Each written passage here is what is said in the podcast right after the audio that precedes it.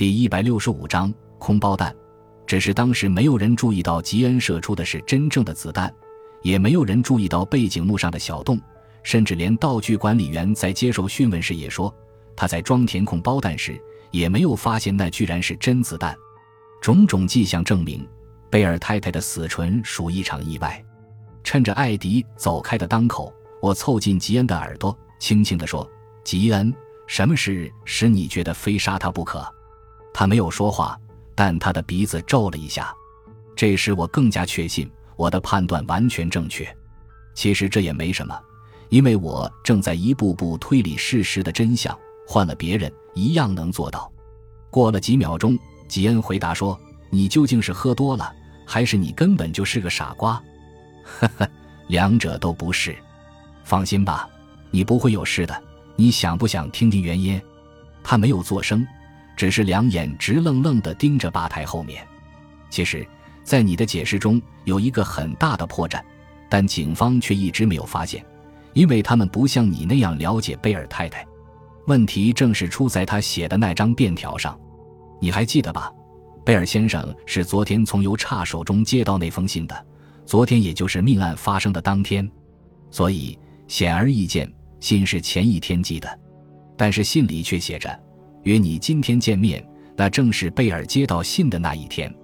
我敢打赌，随条子一同寄来的那封匿名信中也强调了你们将在那个时间在餐厅见面。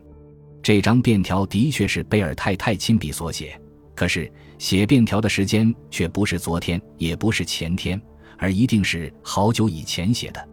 我敢断定，这张便条被人刻意保留下来，准备在特定的时候派上用场。我对吉恩说：“那么究竟是被谁留下来的呢？那只能是曾经和他相约见过面的人，而最近和他来往密切的只有一个人，那就是你。我看你是疯了。”吉恩大叫道：“不，这只是我缜密的推理。如果单单从表面看，一定会觉得这件事不合常理。为什么会有人给她的丈夫寄那种内容的便条？”为什么同时还要再邮寄一封充满挑唆意味的匿名信？可只要看看究竟发生了什么结果，我们就不难理解了。结果是贝尔太太死了，她被杀了。人们不会怀疑到你的头上，因为人人都知道你们之间关系密切，经常有人看见你和他在一起，而这恰好给你披上了一件最好的伪装。这就是你为什么敢在餐厅，在众目睽睽之下谋杀了他。吉恩被我一系列的话语噎得哑口无言，他只能低头聆听。虽然我的推测听起来非常疯狂，我说，但是一切都合情合理。道具管理员最初填装的全部是空包弹，然而有人却将空包弹卸下，换成真子弹。谁能有这样的机会呢？又是谁有机会进入后台的道具仓库，在空包弹中掺一包真子弹，以便事后故意让警察发现呢？谁能肯定在舞台上开枪射击时只射到幕布而不会伤到任何人呢？这一切的问号都指向一个人：开枪的人，也就是你。你怎么知道的这么多，这么清楚？吉恩不解地问：“究竟谁有杀他的动机？这一点我知道，你也知道，但是警察永远也不会知道。贝尔太太是一个贪得无厌的女人，她并不是真心对待男人。”而是在利用男人，就像吸纸烟一样，他的贪婪没有止境。这使我想到原先的问题：他对你提出了什么需求，而你却不答应，是婚姻吧？吉恩以难以觉察的动作点了点头。